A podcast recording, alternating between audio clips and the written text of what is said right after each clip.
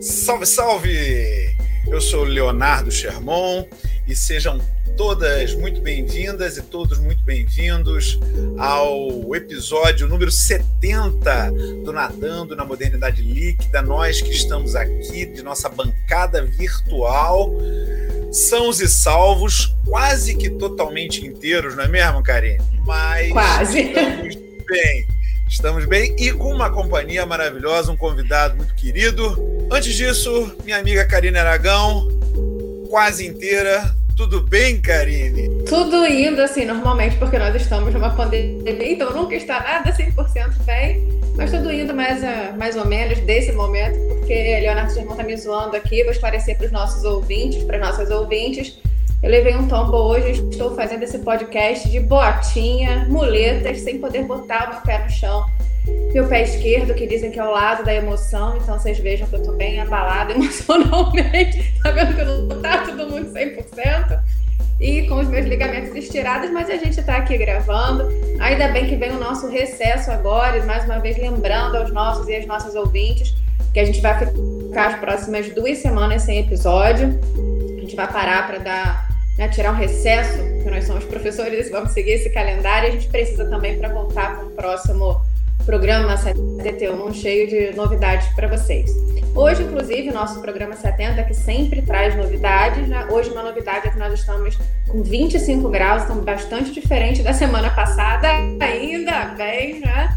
Está tá mais, mais quente do que a gente estava. E hoje, no nosso episódio 60, a gente tem a presença 70, do professor. 70. 70, 70. A gente tem a presença. Agora eu vou atribuir tudo isso aos ligamentos estirados.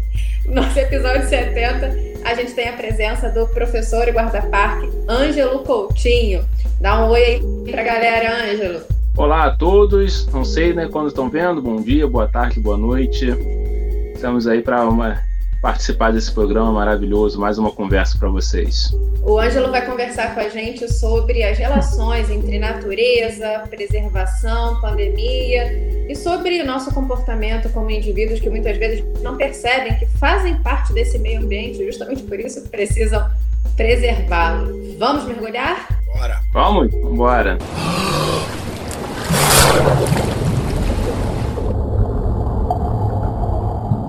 Queria fazer uma pergunta para você, para a gente dar o start nessa nossa discussão sobre natureza, preservação, meio ambiente, enfim, sobre o nosso estar nesse mundo. Então, a gente queria saber de você como é o cotidiano de um guarda-parque e como é desempenhar essa atividade que muitas vezes vai de encontro aos interesses das pessoas que estão visitando essas áreas de preservação. Muitas vezes parece, eu aqui de fora, me parece que você precisa entrar no embate com essas pessoas. Mas você pode dizer se é uma impressão nossa ou se isso é verdade. Fala um pouquinho para a gente dessa atividade, estou curiosa. Então, gente, é...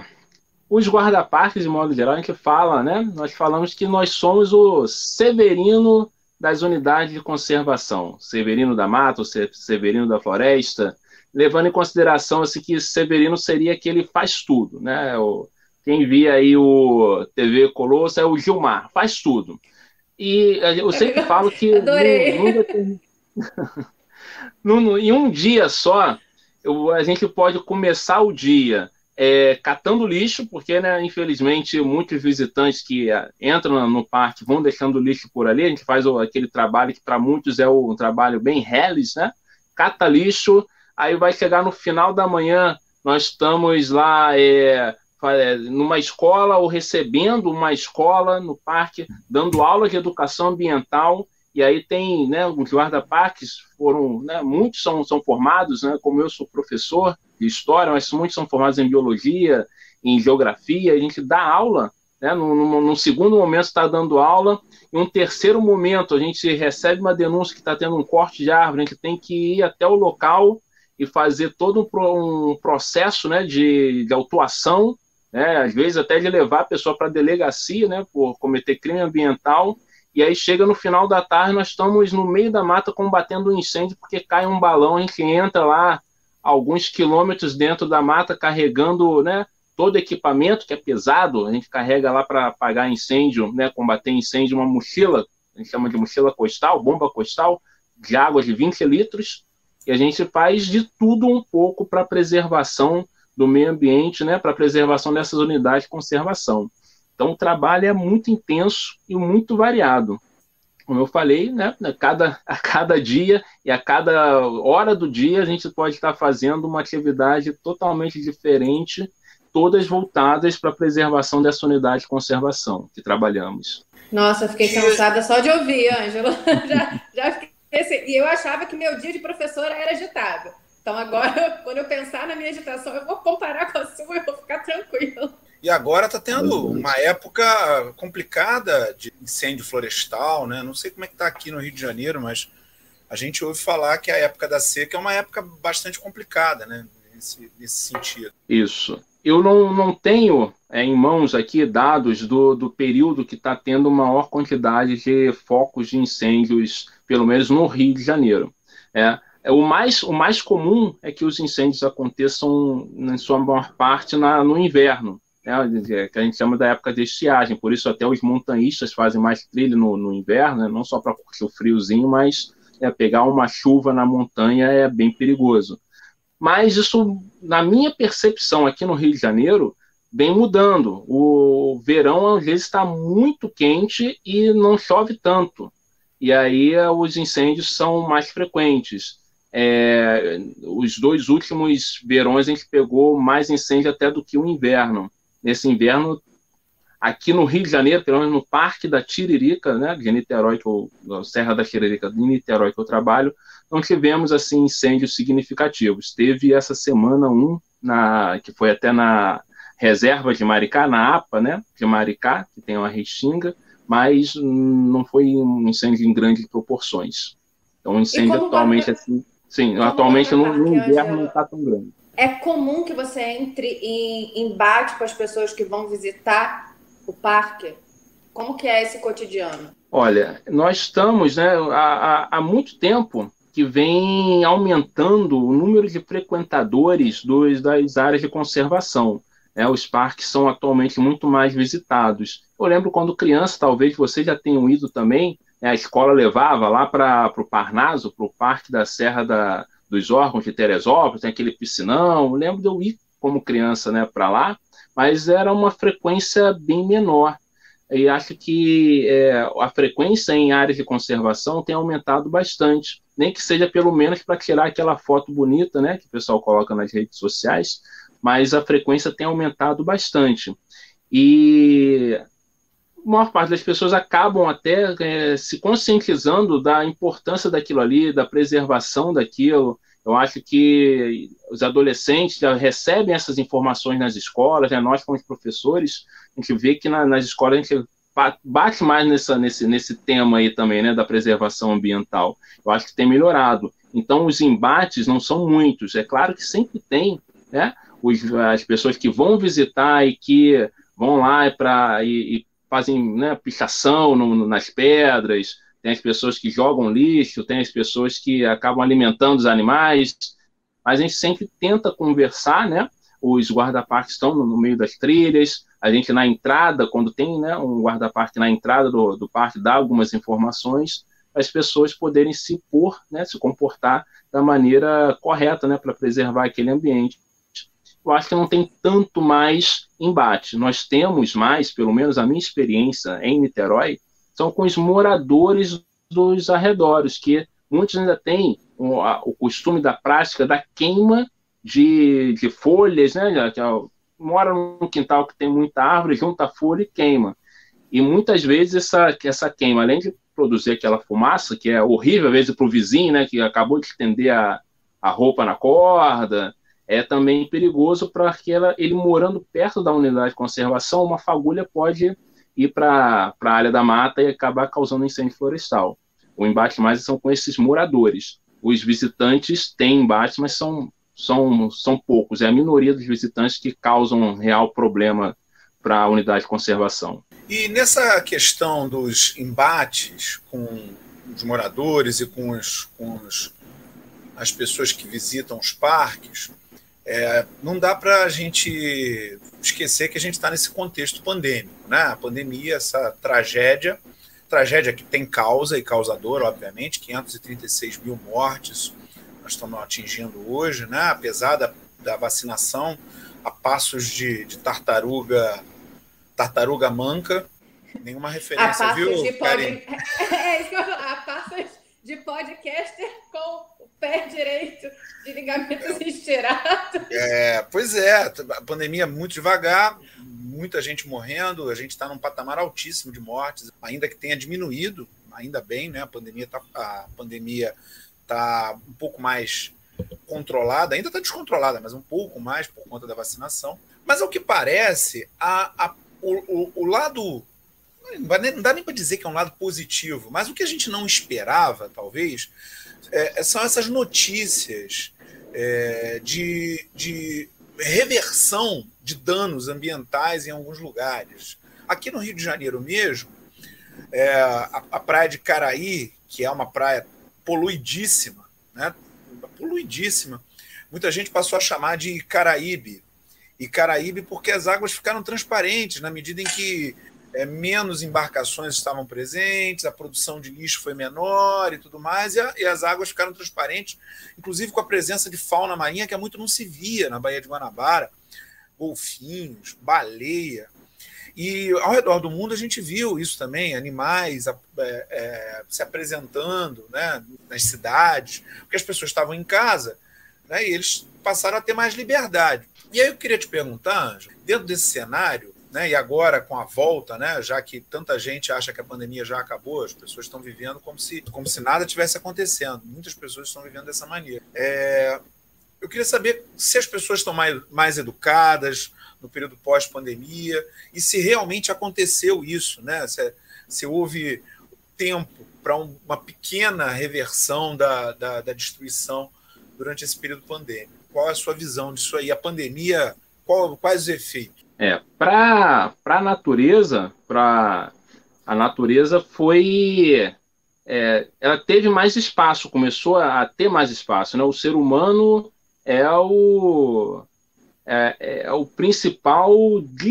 desregulador da, né, do meio ambiente.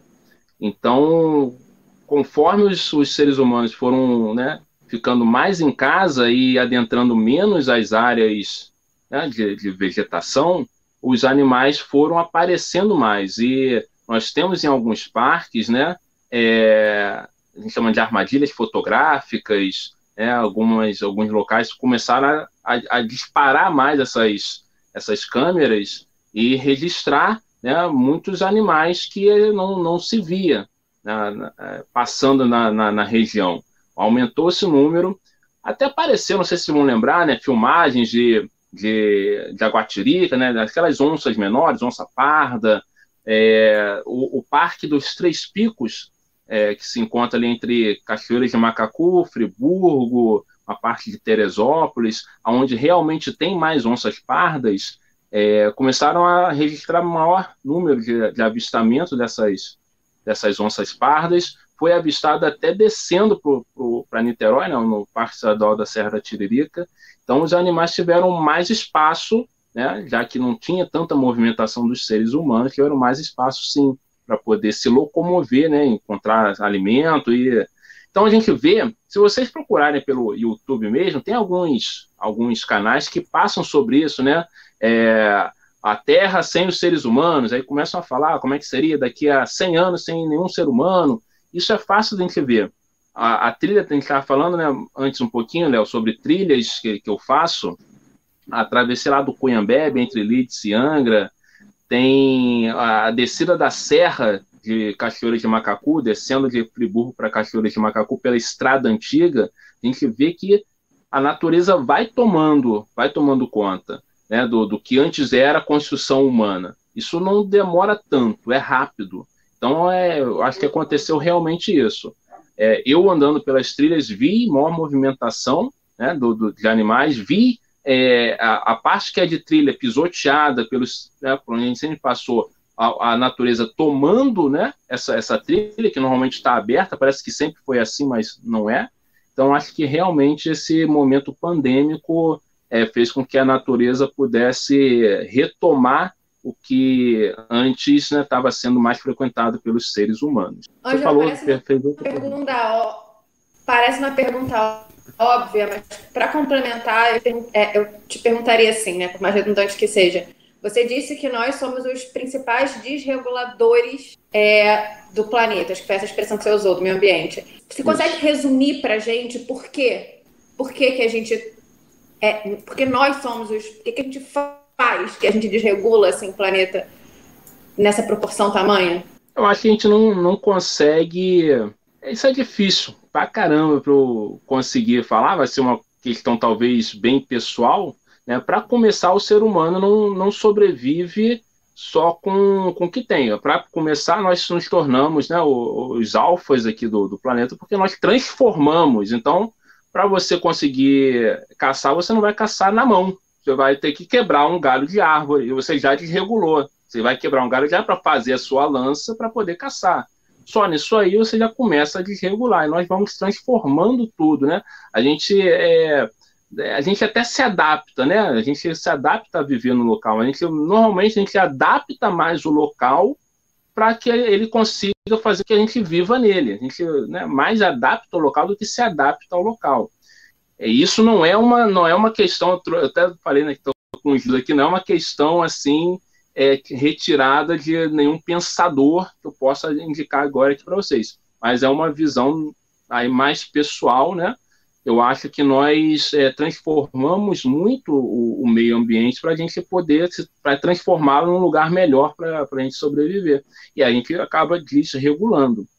E aí tem várias outras coisas que aí eu, como professor de história, vou dizer que a gente prefere né, acumular do que é, pegar apenas aquilo que a gente precisa para o momento. Você acha melhor acumular para daqui a uma semana e você é, acaba também desregulando as coisas né, que você guarda, e também assim, a gente normalmente não, não pega e não, não guarda só aquilo que a gente vai consumir, a gente joga muita coisa fora. Aí são várias coisas intrínsecas do ser humano.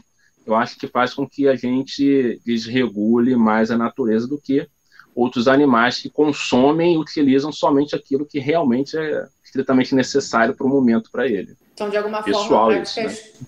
práticas consumistas estariam ligadas a essa nossa, nossa ação desregulatória do planeta? Também.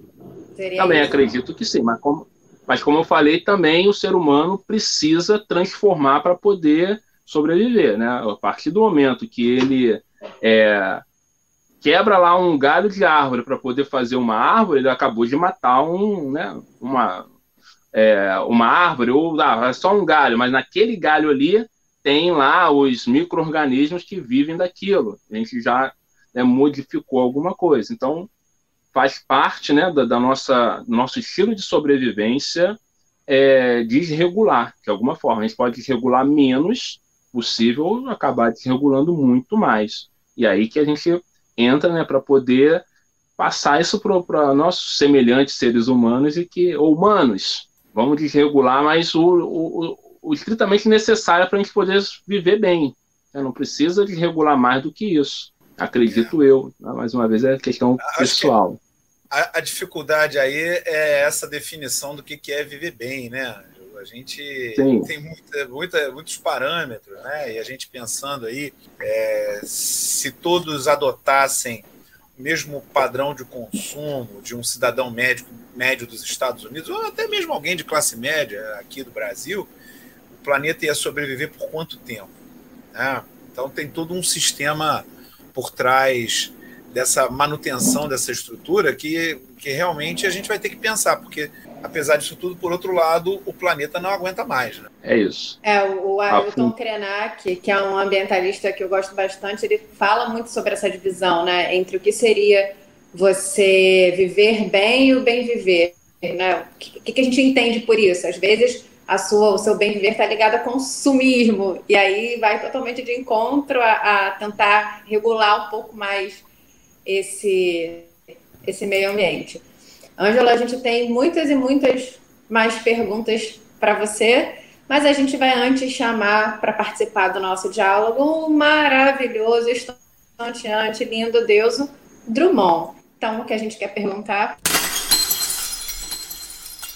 E agora, José? Um dos tópicos que a gente pode falar, Ângelo, que resume a nossa conversa aqui hoje, a gente fosse tentar assim, sintetizar, seria essa relação que a gente sobre preservação, né? De pensar em como a gente está nessa vida tentando desregular, vou usar essa palavra um pouco menos, o meio ambiente. E aqui nos bastidores a gente conversava sobre trilhas, né?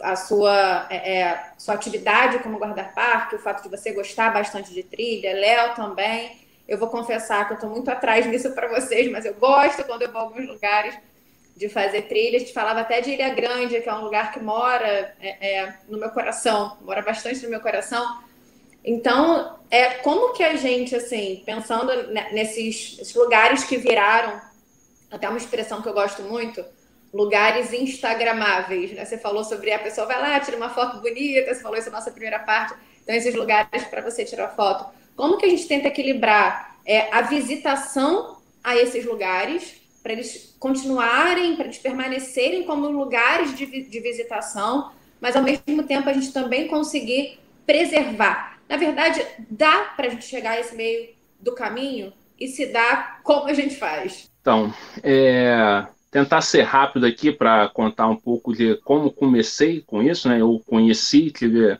aí a, a sorte, o prazer de conhecer algum desses lugares há anos atrás e ver as diferenças que ocorreram durante esses anos todos. Só para começar, assim, é, pra, acho que a maioria né, da, da, da minha idade deve ter começado a gostar de natureza lendo aqui, ó, Sítio do Pica-Pau Amarelo.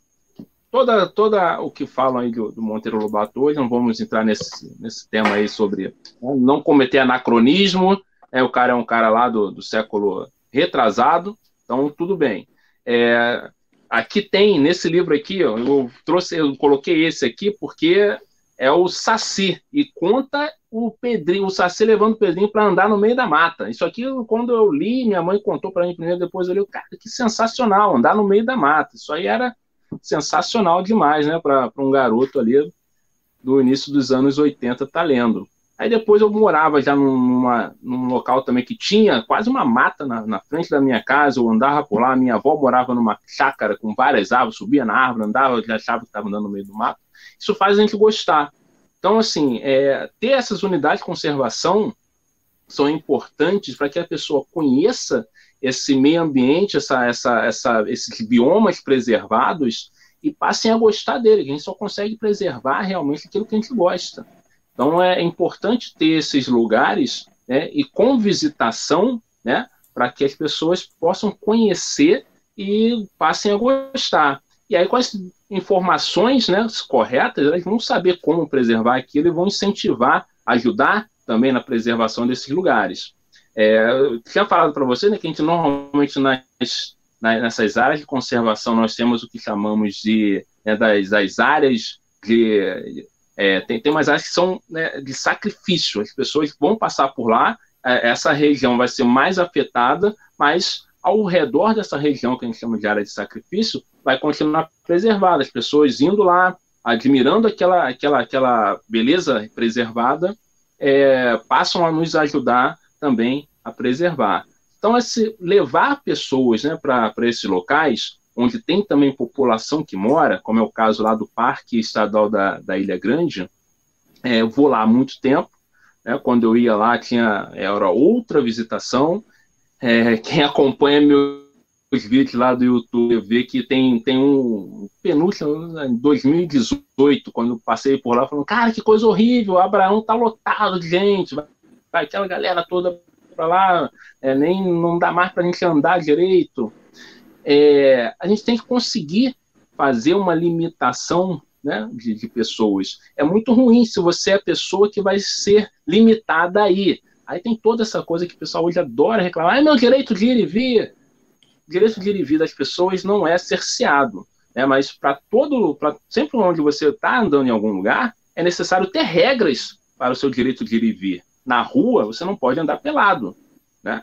No parque, numa área de preservação ambiental, você tem que andar dessa e dessa forma. A gente vai, a gente ensina para as pessoas qual é a forma de ir e vir né, na, na, área de preservação. Você não pode burlar essas regras da área de preservação, como você não burla, não pode burlar as regras do seu ir e vir da rua ou de qualquer outro lugar assim público. Então, acho que nós temos que passar para as pessoas elas, que elas entendam como é né, ir e vir, como é visitar esses lugares. Então, na Ilha Grande, por exemplo, se for necessário começar a fazer um número de visitantes, é, a gente tem que seguir isso daí. Até ele acontece lá na, na, na, reserva, agora é a reserva toda da, da Ilha Grande, mas na Vila do Aventureiro vai muita gente, é necessário passar antes no Centro de Informações Turísticas, pegar uma pulseira, que aí é contado o número de pessoas que vão ficar lá. Isso vai, vai alterar na economia das pessoas que vivem lá? Atualmente, as pessoas já não vivem mais lá só de pesca. Às vezes nem vivem de mais nada de pesca, né? de turismo. turismo é muito importante para quem mora lá. Vai fazer o que lá? Não pode plantar porque é parque, não pode abrir plantação, não pode construir. É uma opção de regras a serem seguidas. Vai viver do turismo. Mas, para que esse turismo tenha uma, um, um, público de turistas interessados, é necessário que seja preservado. Né? Se a gente vai para Ilha Grande e acaba é, vivendo como se estivesse em Copacabana, quem mora no Rio de Janeiro não precisa ir para lá, fica em Copacabana, na praia lotada, vai para o posto, sei lá, posto 9, fica né, naquela população lá enorme de gente. Agora, se a pessoa procura o aventureiro, procura alguma praia, da, por exemplo, da Ilha Grande ou da, da reserva da Juatinga, é porque ela quer um outro tipo de curtição de praia. E só vai encontrar se aquilo ali se mantiver preservado. E a gente, como guarda-parque, sempre faz esse tipo de conversa com os moradores, né, para que eles consigam entender também que não adianta encher de pessoas aqui, né, a sua pousada, o seu camping, se aquilo ali não tiver né, não, não se mantiver preservado. Se acabar com, com aquele ambiente, as pessoas vão procurar outro lugar. É, dessa forma, eu acho que a gente consegue aí é, colocar um meio termo entre a visitação turística e a preservação do local. Ângelo, eu ouvindo você falar, lembrei muito de dois momentos assim diferentes.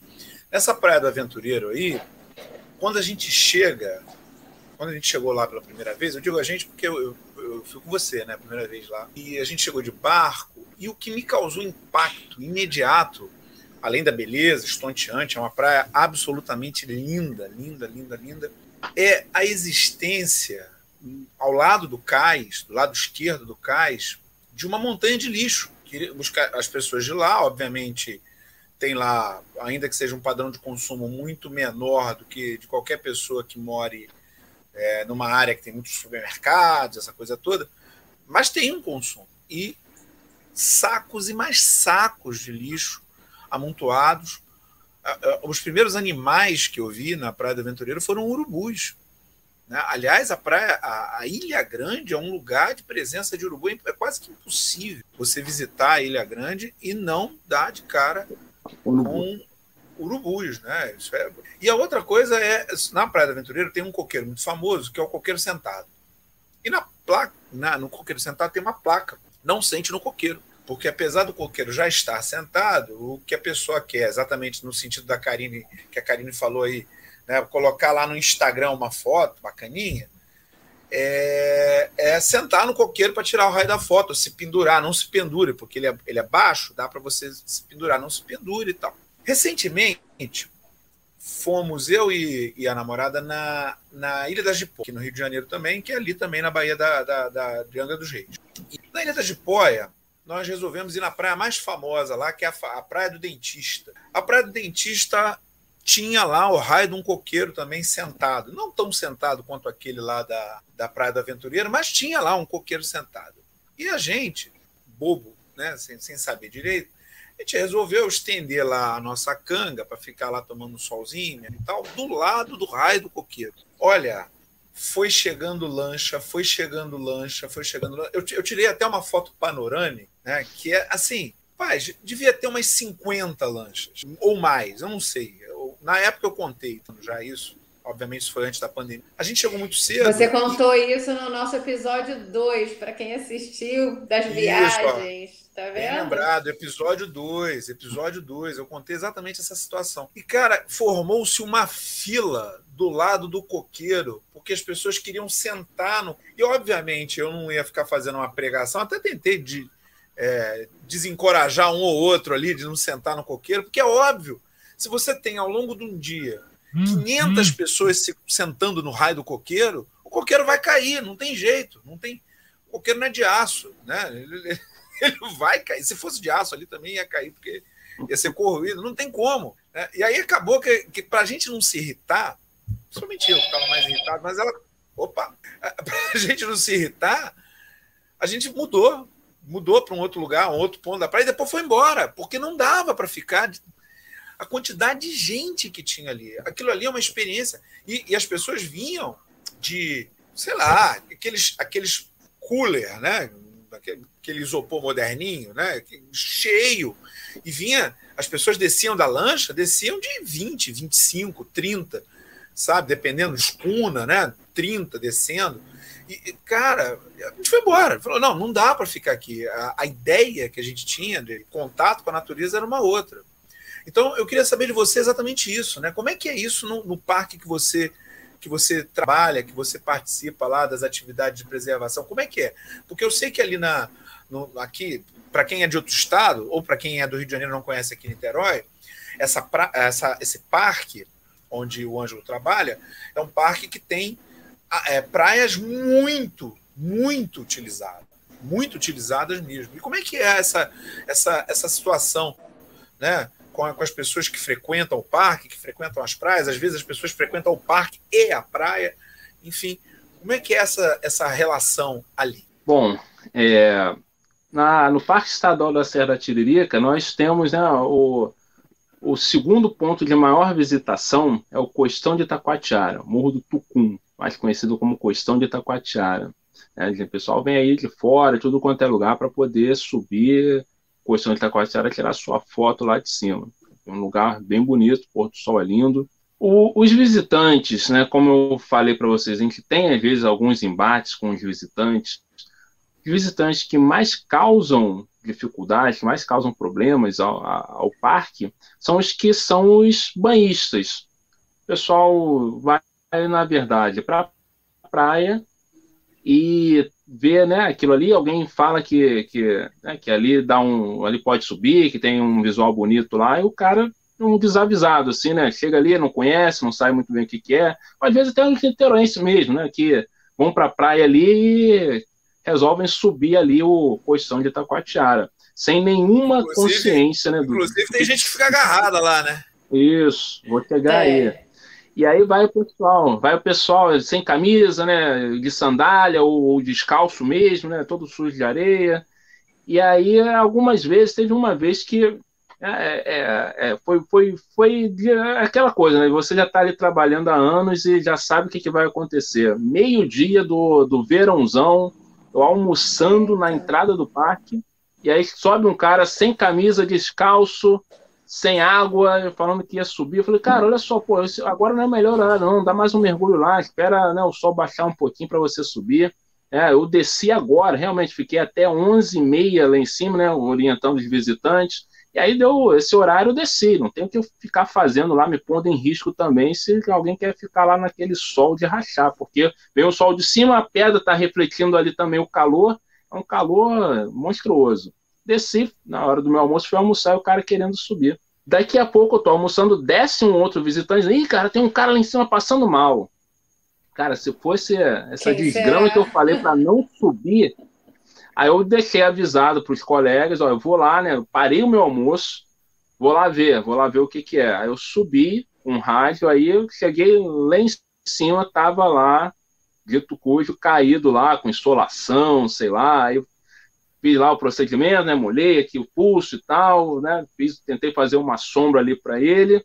Passei o rádio dizendo que era para subir com, com a maca, né? Porque a gente talvez tivesse que descer com, com um desinfeliz lá, né? De maca. E é isso, sim. As pessoas não têm realmente noção, né? Então, é, o, o, esse pessoal que às vezes né, é, nem, nem sabe que está numa área de preservação ambiental, né? Vai lá porque não sei né, quer tirar foto, quer fazer aventura. Né, nós temos outros também que é, usam né, o parque com, com, outras, com outras intenções. Né? A gente recebe muita gente também de academia que fica pessoal, vamos lá, galera! Uhul! e vamos subir, é lá, e vamos lá, galera. Muito bom. No pique, no pique. Pô, é, é, enfim, né? É, é, outra coisa, né? Eu, eu sei que todo mundo quer utilizar, quer utilizar aquele meio ali, né? Natural para fazer o seu exercício, mas nós temos também, né? Aquele pessoal que sobe no pique, mas sobe em silêncio, sobe com, né, com fonezinho de ouvido, né? Porque cada um, todo mundo quer dar o seu, o seu uso, o seu proveito para o local.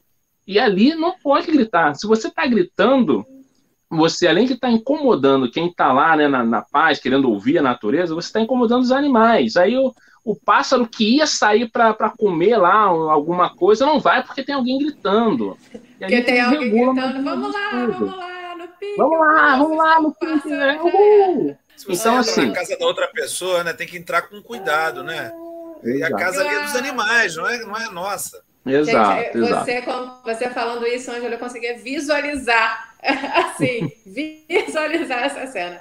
É, gostaríamos muito de continuar ouvindo suas histórias. Acho que a gente precisa fazer um programa que se chama Histórias de Guarda do Ângelo com o Guarda Parque, porque ia ser sensacional. Mas a gente está chegando ao finalzinho do nosso programa. A gente vai para a nossa terceira parte, mas antes. Ih, a Karine caiu. Karine Deixa eu mostrar aqui, gente... então, enquanto isso. Ó. Mostra Ó, aí, contatos para quem quiser. Educação ambiental, a gente trabalha muito com educação ambiental, né? Para poder é, passar né, a forma correta, o uso Mostra correto aí. dos parques. Mostra de novo, Ângelo. Mostra de... Educação ambiental, né? A gente passa isso aí para os visitantes, vai nas escolas passar tudo isso. Sobre o parque que eu trabalho, nós temos aqui as trilhas, né? Guia de trilhas do Parque Estadual da Serra da Tiririca fala sobre todas as trilhas que tem no Parque da Serra da Tiririca em Niterói trata da história do parque, sobre preservação ambiental também. Isso está em Você PDF no, na internet. Na internet. Ah, legal. Maravilha. E, e por último aqui, ó, Viagens de um Naturalista ao Redor do Mundo. Sabe quem escreveu isso aqui? Charles Darwin. Ele passa pela Serra da Tiririca em 1832 e vem falando que ali é uma floresta mais maravilhosa que ele já presenciou.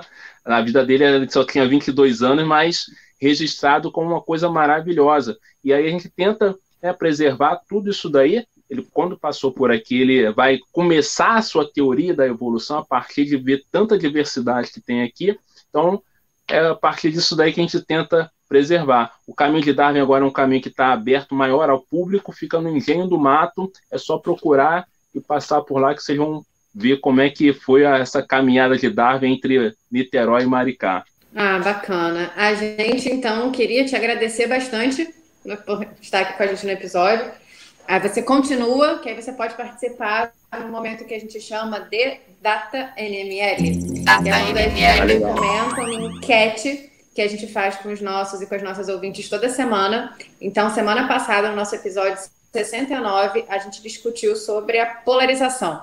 E uma das perguntas que a gente fez nessa enquete no Instagram foi se é, primeiro, antes de falar da polarização, se é possível ter posicionamento e continuar sendo amigão, amigona da galera, né? É possível você se posicionar e continuar agradando todo mundo? Era quase essa pergunta que a gente fez.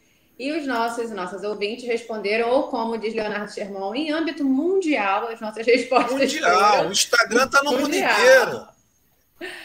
65% dos nossos ouvintes responderam que sim, que dá para ter posicionamento e continuar sendo amigão, amigona da galera, e 35% disseram que não. O bacana é que nós temos aqui, quando nós tivemos uma opinião divergente dos nossos ouvintes, porque no programa a gente comentou que para a gente não daria, né? Isso é até legal para depois a gente lançar uma pergunta. Então fale aí para a gente, discuta com a gente para te dialogar sobre esse posicionamento.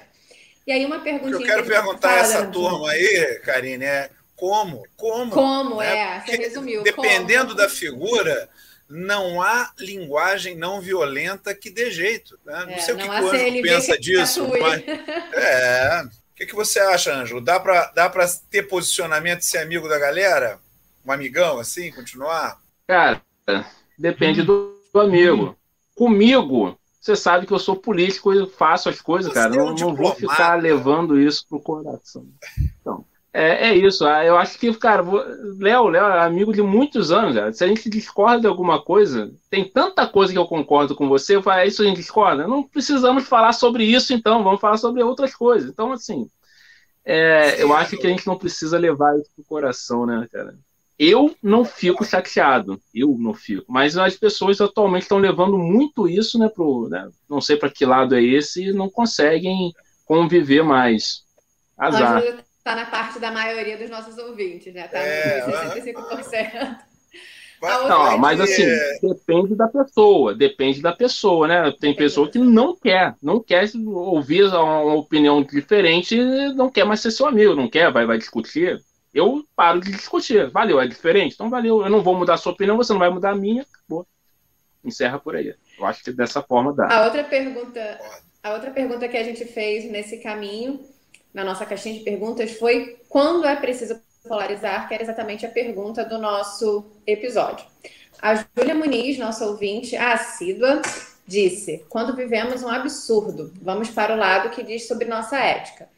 Se os amigos são de uma opinião extrema oposta, é quase impossível manter. A gente até respondeu para a Júlia né, que seria preciso então polarizar quando a gente vive o absurdo. Foi isso que ela, que ela nos disse. É, o João Vitor foi também nessa linha e exatamente o que eu penso nisso aí. Né? Dependendo do sujeito, não dá. E aí falou aqui, ó, em situações que envolvam preconceitos, situações equivocadas ou falsas, não, não dá, não, não tem como você ser amigo do sujeito que é nazista, que é racista, que é homofóbico, não, não tem como. Ou ele bota a mão na consciência e muda de, de opinião, ou não tem, não, não há como. Como é que vai fazer? É, a Juliana, outra ouvinte nossa assídua, ela respondeu em relação à nossa primeira pergunta sobre ser o amigão ou amigona da galera. E ela disse: para ser um amigão da galera, na minha visão, tem que ter várias posições que tentem agradar geral. Se for um pensamento real mesmo, acredito que, se, acredito que seja bem superficial. O que a Juliana respondeu vai em consonância ao que a gente comentou sobre as órbitas. Talvez alguém que você é, que tem opiniões muito divergentes da sua fique em órbitas bem distantes. Claro que a gente não está falando aqui sobre gosto musical, né? A gente está falando sobre questões da, da, coletividade que envolvem a nossa real, real atuação como cidadã, como cidadão. Enfim, ouvintes, é com essas reflexões sempre que, que nós vamos chegando ao final do nosso episódio 70 e a gente encontra vocês daqui a duas semanas com mais pessoas vacinadas e isso nos fazendo pessoas mais felizes. Um beijo para vocês. Até semana que vem. Ângelo, muito obrigada pela sua participação. Em nosso nome e em nome dos nossos Nada. ouvintes. Espero que todo mundo tenha curtido aí como a gente curtiu. Um beijo, galera. Valeu, Valeu galera. Aquele abraço. Por favor, se você está vendo no YouTube, aperta lá um favoritar pra gente, aperta um, um gostei, bota um dedão positivo. Se é Spotify, Deezer e por aí vai, favoritar sempre dá. O Ângelo também está aí ajudando. E eu agradeço ao meu amigo Ângelo. Valeu, Karine. Por favor, saia de casa para tomar a sua vacina, meu bem. Vai lá. Vacina boa é a que está no braço. Até semana que vem.